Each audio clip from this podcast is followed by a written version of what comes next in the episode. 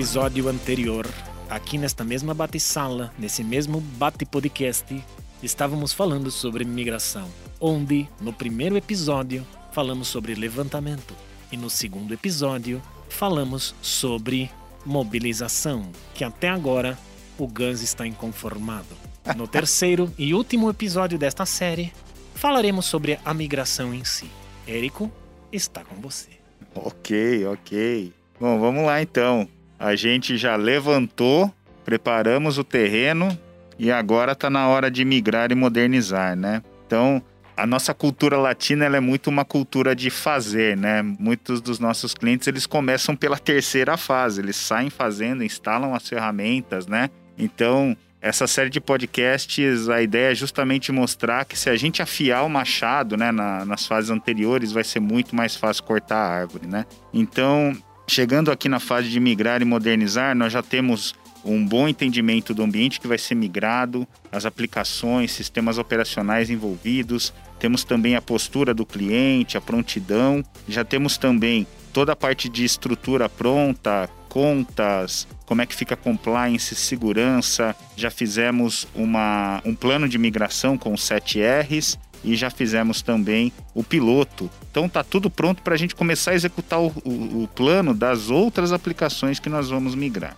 E daí para executar esse plano, a AWS ela tem um portfólio de ferramentas enorme, super especializados aí para ajudar na migração, né? Você pode ter, por exemplo, migração de servidores. A gente tem ferramentas como, por exemplo, o Server Migration Service, uma ferramenta para migrar exclusivamente máquinas virtuais. É um serviço que não depende de instalação de agentes e você pode migrar ambientes VMware, Hyper-V, inclusive também de Azure diretamente para AWS.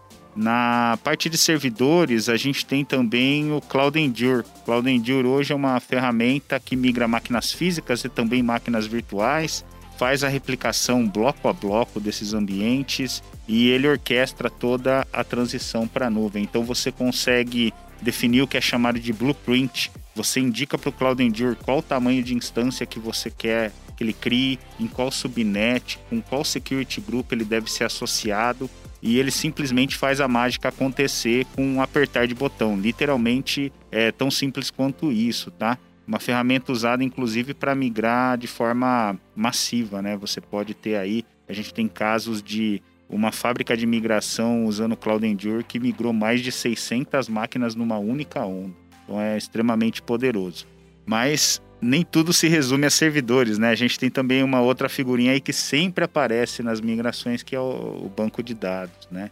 Então, para banco de dados, nós temos hoje, dentro da AWS, 17 bancos de dados, tipos de bancos de dados que vocês podem utilizar e nós temos uma ferramenta que ela chama Database Migration Service. Então o nome dela já, já diz tudo aí, né, para que que serve. Ela serve não só para o trivial, você quer fazer uma migração de um banco relacional e continuar em banco relacional, mas ela faz também coisas interessantes. Você pode usar ela para sair do relacional e ir para NoSQL, por exemplo, sair de um banco por exemplo, com licenciamento muitas vezes punitivo e cair num Aurora, ela também pode ser utilizada. Ô, ô Érico, desculpa te paralisar aí. É, cara, eu queria. Estamos todos. Para, para, para, para, para, para, para. Tá vendo? Depois ele fala de Enga, mim. Engatou a quinta.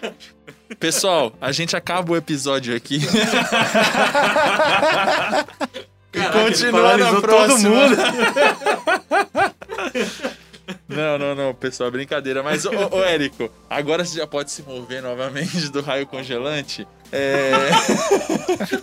raio congelante. Cara, eu queria entender, quando, quando você tá falando de Cloud Endure, é, a gente tem aquela conexão direta com o rehost, né? Que você, que você faz a, a movimentação lift and shift. Quando você traz o DMS, a gente tá falando muito de replatform. Isso. Eu queria entender qual que é a porcentagem de clientes que aderem ao replatform é, no momento desse de migração. Porque, assim, uma migração para nuvem não é um. Eu, assim, embora seja uma migração simples, muitas vezes existe, existem muitos receios, né? Principalmente da, de algumas lideranças no primeiro contato com a nuvem. Muita gente faz replatform ou começa no, no rehost mesmo e aí vai gostando, saboreando e depois vai pro replatform. Isso acontece em ondas e o cara vai se sentindo mais seguro. Como é que você vê isso na prática? Na prática, vou dar a, res, a resposta típica do consultor, né? Depende. Depende da aplicação e do momento do cliente. Quando o cliente tem controle da, daquele código, ele tem acesso a alterar aquilo facilmente,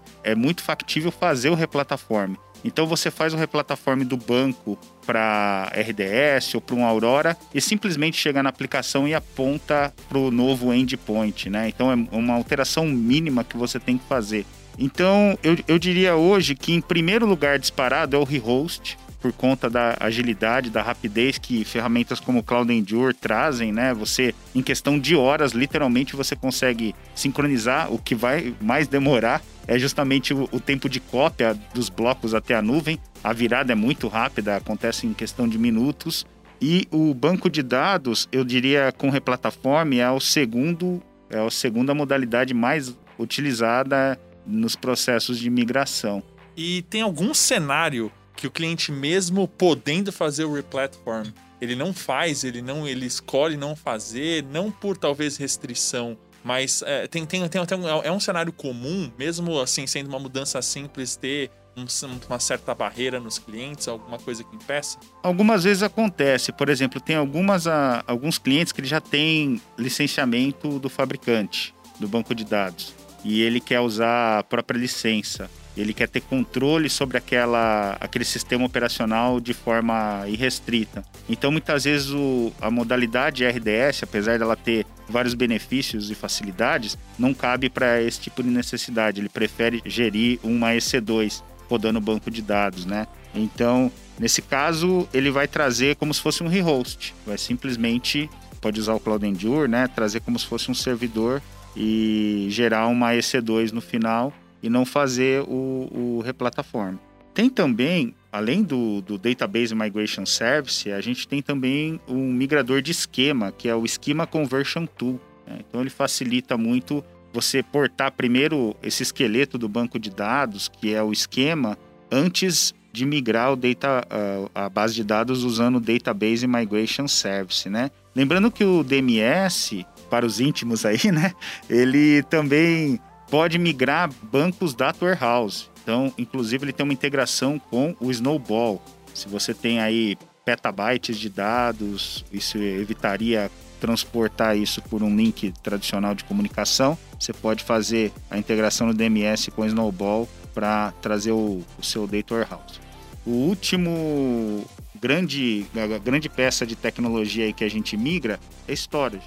Então o storage entra nesse contexto de transferir com o Snowball, mas você tem também alternativas, por exemplo, para fazer a migração online de, de dados usando o DataSync. É uma ferramenta que fala com mundo de file servers através de SMB ou através de NFS, também storage objeto on-premises. Você pode migrar esses dados para serviços gerenciados de storage, como o FSX for Windows, o IFS, no caso de quem usa NFS, ou também diretamente para o S3. Você tem também aí Transfer Family. Tem muita empresa ainda que se apoia no FTP, File Transfer Protocol, né? E a AWS ela tem uma família de serviços gerenciados para FTP. Você pode trabalhar com FTP, SFTP ou FTPS. Então não precisa mais se preocupar com a manutenção desse servidor e você pode continuar usando o protocolo, as ferramentas de FTP que você está acostumado para transitar esses dados. E a gente tem aqui também, para finalizar, o Storage Gateway, que ele cria uma ponte entre o mundo on-premises e a nuvem. E daí você pode também trabalhar com Storage Gate na modalidade de arquivos, na modalidade onde ele atua como um volume de storage a SCSI, ou como uma tape library virtual, também facilitando a transição aí de backup, né? Você pode finalmente abandonar aquele mundo de fita que fica obsoleta e é super difícil transpor, né, para AWS. Você falou de compute, você falou de armazenamento, você falou de banco de dados. Eu queria te perguntar sobre redes. Muito bom. Tirou aqui a, a próxima a próxima palavrinha aqui. Quando um cliente tem uma migração, muitas vezes tem IP na aplicação, endereço IP na aplicação, endereço IP no firewall, com certeza vai ter. Como é que a gente pode facilitar isso? Ou seja, quando o cliente não tem opção de mudar o seu endereçamento IP, como é qual que é a nossa abordagem em relação a isso aí, Érico? A gente tem, por exemplo, você pega o caso aqui do Cloud Endure. O Cloud Endure, ele consegue, naquele blueprint que nós falamos, uma das coisas que você define é justamente o IP. Vamos manter o IP da fonte ou você quer que seja gerado um novo IP, né? Ele chega até a, ao ponto de sofisticação de criar VPC, Internet Gateway, Route Tables, tudo isso para você. Então, pode ser uma forma fácil de trazer essa mesma estrutura de IP que você está usando on-premises para a nuvem. E isso, obviamente, ele é temporário. Uma vez que você termina essa transição, aí a recomendação é que você tenha ranges de IP diferentes entre a nuvem e o on-premises, né?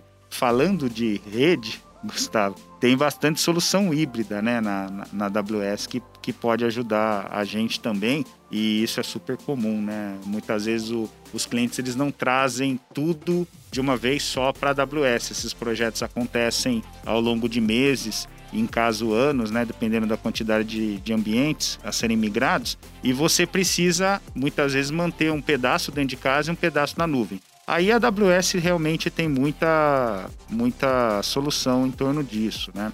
Então, na, na, temática de redes aí tem o Direct Connect, VPN. Inclusive tem um, tem um episódio do podcast que é, trata profundamente disso. Eu recomendo que os ouvintes aí busquem com o Thiago Paulino. A gente tem também o Outposts, que é um pedacinho da AWS, de hardware AWS dentro do seu data center. É uma solução que está disponível no Brasil Trata-se de um hack que você vai usar as mesmas APIs e ele vai trazer computing, vai trazer a parte de armazenamento, toda essa estrutura de VPC vai ser nativa dentro do seu data center. Você tem também a opção aqui do VMware Cloud na AWS. Então ele pode ser um passo, você está contente com o VMware, você já é, usa o ferramental da VMware, nada mais natural do que trazer isso para um serviço gerenciado na AWS facilita muito a migração, você pode usar também para ambiente de disaster recovery, né? E evita aquela construção de um segundo data center, que é um grande motivador para os clientes usarem a nuvem. E para finalizar, eu convido vocês a entrarem no, no marketplace da AWS, porque tem muito software lá para apoiar essa transição para a nuvem também. Não só software para fazer migração, mas também software na temática de disaster recovery e backup. Eu só queria comentar uma coisa, cara. É, é, muito bonito ver o entusiasmo do passador de cabo que existe dentro de você, Gus. Passador de cabo de rede, assim. Quando o Érico falou sobre tudo, assim, você começou a se revirar na cadeira, assim. E é, assim, é, é bom quando a gente vê a essência da pessoa, cara. É, é e, e, e, você não falou de rede, ô Érico, ele ficou incomodado, cara. É verdade. É verdade. Agradeço não, mas por é... não me chamar de encanador. Foi muito, foi muito bom a intromissão do senhor passador de cabos, eu me sinto satisfeito. Me, me remonta a um passado glorioso. Então é isso, pessoal. Depois de passar alguns cabos, levantar, mobilizar, migrar e modernizar, nós ficamos por aqui no podcast. Renatinho, hashtag podcast AWS Brasil. Manda lá perguntas do tipo: qual é a sequência de cabos que eu devo colocar aqui no meu crimpador? Categoria Albegas para matar. ah. Sempre há, né? Verde claro, verde escuro, né? É isso. Então, tchau e tchau, tchau pra vocês. Valeu, galera!